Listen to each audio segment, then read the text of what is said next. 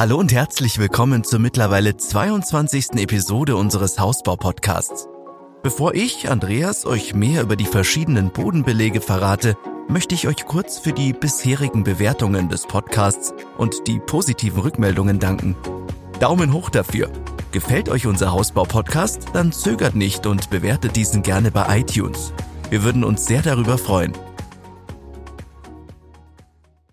Kommen wir nun aber zum eigentlichen Thema, nämlich den gängigen Bodenbelegen, aus denen ihr beim Hausbau wählen könnt. Einige, nämlich den Laminat, den Parkett, den Fliesen und den Korkboden, werden wir euch in dieser und der darauffolgenden Episode etwas genauer vorstellen. Anfangen möchten wir in Teil 1 mit dem Laminat und dem Parkett, während wir in Teil 2 auf den Fliesen sowie den Korkboden blicken.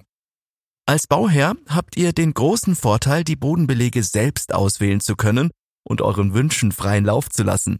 Bei einem Neubau ist die Wahl des Bodenbelags besonders unkompliziert, denn ihr müsst hier keine alten Bodenbelege entfernen. So spielen allein eure individuellen Wohnvorstellungen eine Rolle bei der Frage, welche Materialien zum Einsatz kommen sollen. Allerdings solltet ihr eines beachten, nicht alle Materialien eignen sich gleichermaßen für jeden Raum. Daher gilt es, die Funktionen des jeweiligen Raumes zu berücksichtigen ist dies der Fall, findet ihr garantiert die richtige Lösung. Wo aber liegen die Vor- und Nachteile der unterschiedlichen Bodenbelege? Welche Eigenschaften weisen sie auf? Und was solltet ihr über den jeweiligen Bodenbelag unbedingt wissen? Der erste Bodenbelag, den ich euch näher vorstelle, ist das Laminat. Der Laminatboden wurde in Schweden entwickelt und kam in den 1980er Jahren auf den Markt. Das Laminat entwickelte sich schnell zum heimlichen Star unter den Bodenbelegen. Und heute? Heute steht Laminat weltweit unangefochten auf der Top-Position der beliebtesten Gestaltungsmöglichkeiten für Böden. Der Fußbodenbelag besteht aus hochverdichteten Holzspan- und Holzfaserplatten, auf die ein relativ dünnes Dekorpapier, zumeist in Holzoptik, aufgebracht wird. Danach erfolgt eine Versiegelung mit Melaminharz. Das sorgt dafür, dass der Boden strapazierfähiger wird. Ganz egal, welche Güteklasse Laminat aufweist, der Aufbau ist immer gleich. So besteht die unterste Lage aus einer imprägnierten Schicht, die sich auf der Unterseite der Trägerplatte befindet. Sie erfüllt zwei Funktionen. Erstens dient sie der Steigerung der Formstabilität, zweitens sorgt sie für die Feuchtigkeitsabsperrung. Die dicke mittlere Schicht aus Holzwerkstoffen fungiert als Trägerplatte. Eine Nutz- und Dekorschicht bildet die oberste sichtbare Schicht, die sich aus mehreren Lagen zusammensetzen kann. Kleiner Tipp, achtet beim Kauf von Laminat auf die Güteklasse der Schutzschicht und auf die Panelstärke der Trägerplatte. Beide Kriterien sind entscheidend für die Produktqualität. Besonders positiv an Laminatböden ist, dass sie abriebfest, robust, langlebig und pflegeleicht sind. Gegenüber Echtholzböden hat Laminat aufgrund seiner härteren oberen Schicht zudem den Vorteil, dass der Boden deutlich unempfindlicher auf äußere Einwirkungen ist zum Beispiel bei Stößen. Außerdem ist Laminat sehr beständig gegen UV-Strahlen, so dass ein Laminatboden wesentlich langsamer nachdunkelt als ein Parkettboden. Nicht ganz so vorteilhaft ist die relative Hellhörigkeit, die sich aber mit einem entsprechenden Trittschallschutz minimieren lässt. Optisch muss Laminat den Vergleich mit Parkett nicht scheuen, so gibt es mittlerweile zahlreiche unterschiedliche Dekors, die Echtholz täuschend ähnlich nachahmen. Schaut euch im Baumarkt oder bei der Bemusterung beispielsweise die Dielenoptik an. Hier erzeugen lange, in rustikaler Holzoptik gestaltete Paneele den Eindruck, dass es sich um einen echten Dielenholzboden handelt. Sind Böden in Stein- oder Fliesenoptik euer Favorit, dann gibt es auch hier einige täuschend echte Varianten. Da eine große Vielfalt verschiedener Oberflächendekors zur Auswahl steht, punktet Laminat somit auch bei den individuellen Gestaltungswünschen. Nicht ganz unwichtig bei der Auswahl des Laminatbodens sind die verschiedenen Nutzungsklassen, für welche Bereiche sich ein Laminatboden eignet. Diese zeigen euch, wie abriebfest und widerstandsfähig das Laminat ist.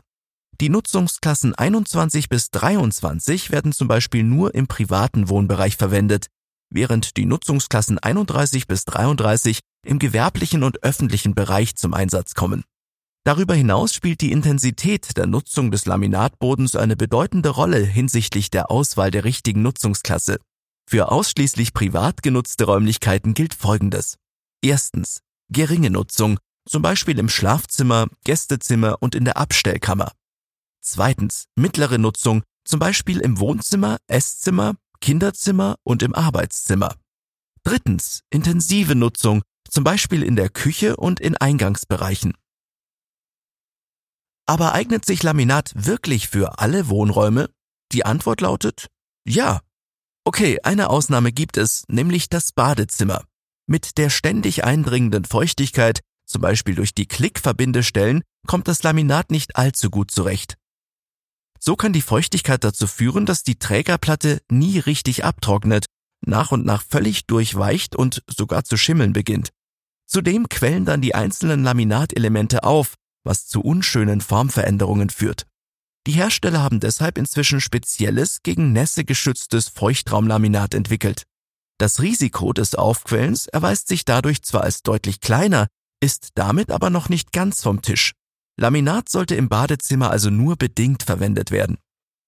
Zusammenfassend steht fest, dass Laminatböden nicht nur durch zahlreiche Vorteile bestechen, sie sind auch deutlich kostengünstiger als Echtholzböden, obwohl sie teilweise genauso aussehen.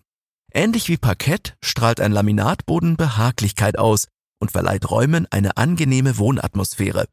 Da es mittlerweile zudem vielfältige Designvarianten gibt, sind eurem individuellen Gestaltungsspielraum keine Grenzen gesetzt.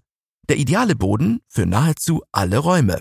Nur bei eurem Badezimmer solltet ihr vorerst die Finger vom Laminat lassen. Vom Laminat möchte ich nun auf den zweiten von vier Fußbodenbelegen, die ich euch näher vorstelle, übergehen, den Parkettboden.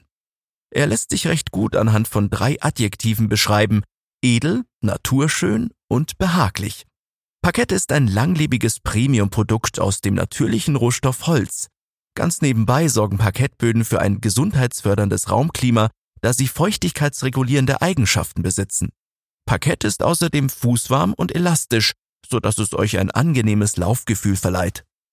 Zudem steht euch mittlerweile eine Vielzahl von Hölzern mit verschiedenen Maserungen in einer breit gefächerten Farbpalette zur Auswahl. Ihr wählt zwischen sehr hellem Ahorn über rötliche Buche bis hin zu dunklem Nussbaum.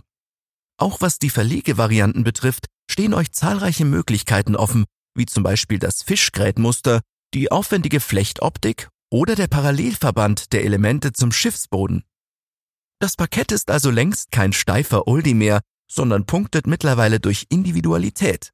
Aufpassen solltet ihr jedoch bei der Qualität, denn hier gibt es erhebliche Unterschiede, die sich auf die Lebensdauer eines Parkettbodens auswirken. So spielt es eine große Rolle, ob es sich um ein Einschicht- oder Mehrschichtparkett handelt. Aber was genau ist der Unterschied?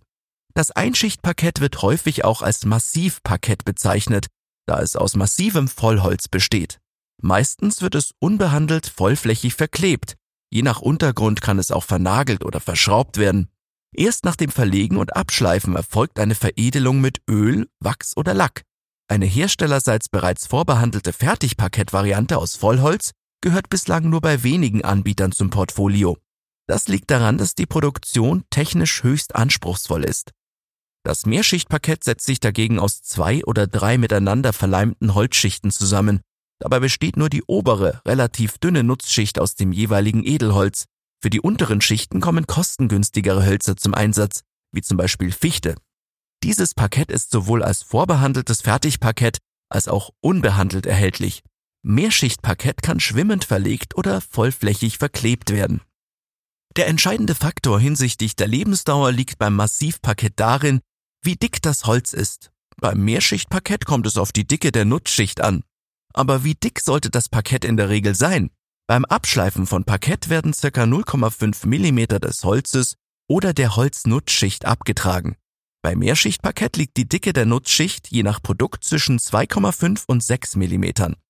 Wählt ihr eine Ausführung mit einer 4 mm dicken Nutzschicht, dann könnt ihr das Parkett zweimal abschleifen. Danach tritt die Trägerschicht zutage, sodass der Fußbodenbelag komplett erneuert werden muss. Möchtet ihr länger etwas von eurem Produkt haben, solltet ihr im Falle von Mehrschichtparkett mindestens eine Stärke von 5 mm wählen. Damit sollte es möglich sein, den Boden drei bis viermal abschleifen zu können. Massivparkett mit einer Stärke von mehr als 20 mm, wie etwa Stabparkett, eignet sich dagegen hervorragend, um mehr als 100 Jahre zu überdauern.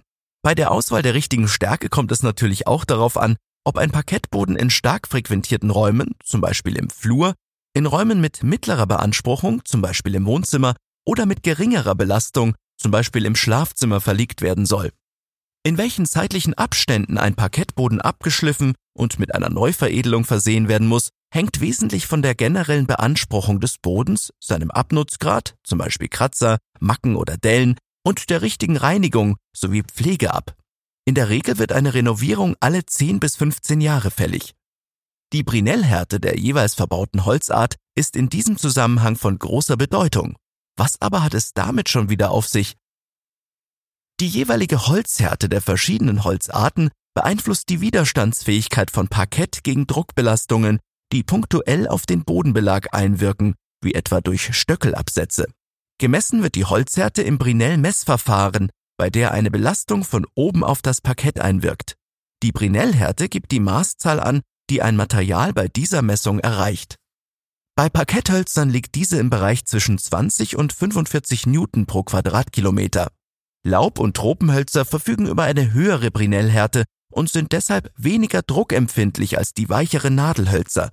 Im Falle der Holzart Eiche bewegt sich die Brinellhärte in einer Spannbreite zwischen 23 und 42 Newton pro Quadratmillimeter.